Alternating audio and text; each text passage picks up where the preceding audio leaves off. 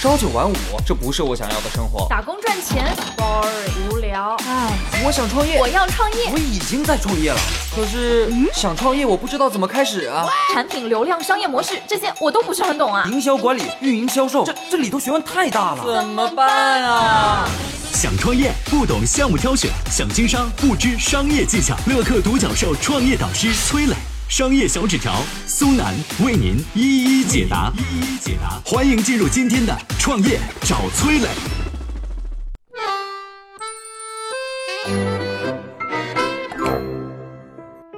什么叫做比例偏见？什么又叫做核算偏见？创业者应该怎么用好这两种消费者的偏见心理呢？有请崔磊，有请崔磊。各位应该都还记得这个香飘飘奶茶吧？你还记得它广告语里边说一年销量多少杯呢？可能不记得了吧？那你还记得它一年销量可以绕地球几圈呢？这下是不是一下子想起来了啊？二零零九年，香飘飘第一次在各大电视台打出了一年卖出三亿多杯，杯子连起来可以绕地球一圈的广告语。后来呢，随着销量的增加，变成了两圈、三圈。虽然现在香飘飘奶茶的销量已经明显下滑了，我们已经记不清楚他当时说自己一年卖了多少杯了，但是我们还记得他绕地球几圈的说法。你看，香飘飘的广告就巧妙运用了比例的方法。如果他仅仅讲一年卖了多少杯，顾客是没有办法感知到的。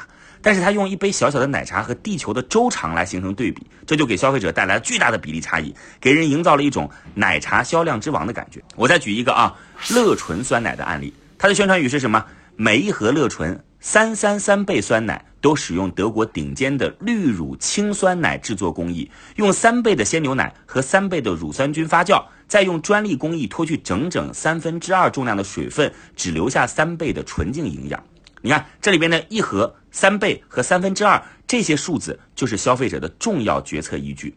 突出的就是乐纯酸奶的纯，留下的都是精华和营养。乐纯在早期还有一句广告语更形象：三杯鲜牛奶才能提炼出一杯乐纯。你看啊，这里的三和一同样运用了比例的方法，让顾客形成感知，觉得物有所值啊。客户对于比例是很敏感的，而在消费心理学上就有一个叫做比例偏见的概念。如果你去商场买东西，细心的话，你就会发现啊，很多商家会把单价低的商品用百分比来促销，单价高的商品就用优惠金额来促销。举个例子啊，一件一百块钱的 T 恤，商家如果降价二十块钱来销售，他就会在促销的牌子上写着大大的直降百分之二十。但如果单价是五百块钱的皮鞋，优惠百分之二十呢，商家就会在牌子上写着直降一百块。这用的就是比例偏见的方法，给顾客更强烈的购买刺激。在很多消费场合当中啊，顾客都会存在这种比例偏见的心理。那创业者应该怎么去运用比例偏见呢？我讲两个方法啊。第一，你要善于运用搭配销售或者是换购。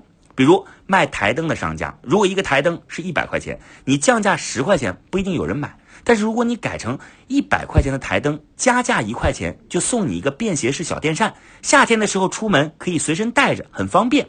实际上呢，小电扇原来的成本只要十一块钱，看似同样的折扣力度，但是用一块钱换一个小电扇，消费者就会觉得更划算。这就是很多商家惯用的加价一元购的套路。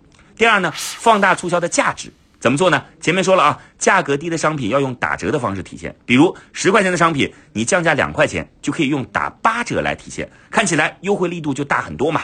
如果你用降价两块钱，那肯定没什么诱惑力了嘛。价格高的商品当然就要用具体降价来体现了。很多高价的商品，比如手机，就会用降价几百、上千来体现优惠的力度很大。汽车单价十几万、几十万，那你看优惠随便就是降价几万块钱，看上去很便宜了。总结一下，比例有偏见。创业者可以通过搭配或者换购造成大比例价格对比，以及低价品打折、高价品降价的这两种方法来运用比例偏见。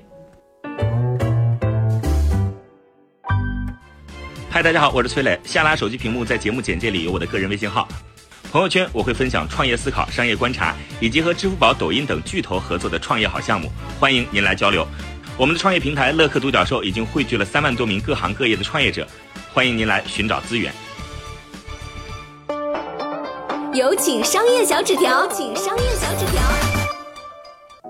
核算偏见，美国的大学教授做过一实验，啊，就是同样一个咖啡馆设计一个积分活动，就顾客每买一杯咖啡呢，服务员积分卡上盖一章，盖满十个章，你能拿着这个盖好的章免费获得一杯咖啡。教授怎么聪明呢？做实验对比，啊，两套方案。第一个十个空格，每买一杯咖啡盖一个章。第二套方案呢，十五个空格，第一次买咖啡咔咔咔咔咔盖好六个，对吧？还剩九个，对吧？你算一下，答案不言自明啊，一定是使用第二套盖章方式，最终完成兑换咖啡的多。为什么？啊？核算偏见，或者你理解成沉没成本也可以，或者你理解成叫占便宜的心理也可以。一次盖一个章，他觉得哎呦还有九个，好累呀，不想盖了。你一次咔咔咔咔给他盖六个，他一看我去，哎呀，盖这么多了，那不能放弃，我要坚持，我要兑换这免费咖啡，懂了吗？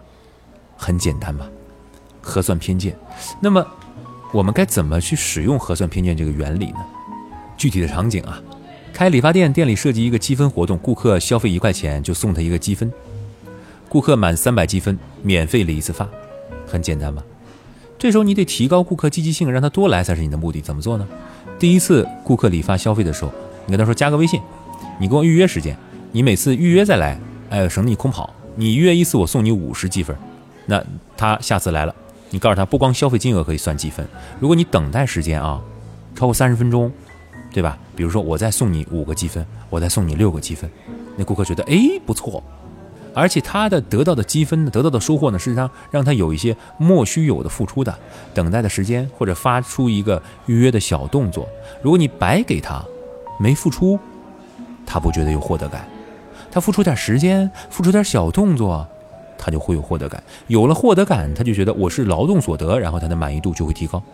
创业者在利用核算偏见的时候，一要让顾客感觉从你这儿占到了便宜；第二，希望他这个占便宜，你设计一点小技巧，让他觉得他有所付出，所以才占到便宜，而不能是白捡的便宜。白捡的便宜就不值钱啦，对吗？OK，其实这就是一种洞察力，学点心理学。对于销售、做生意有所帮助。各位，做个有心人、有洞察力的人。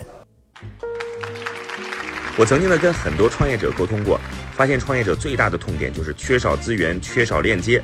于是呢，我们创立了创业者社群“乐客独角兽”，现在啊已经有三万多人了。有人在这找到了创业机会，找到了客户、渠道商、投资人。下拉手机屏幕，在节目简介里边有我的个人微信号，我在社群等你。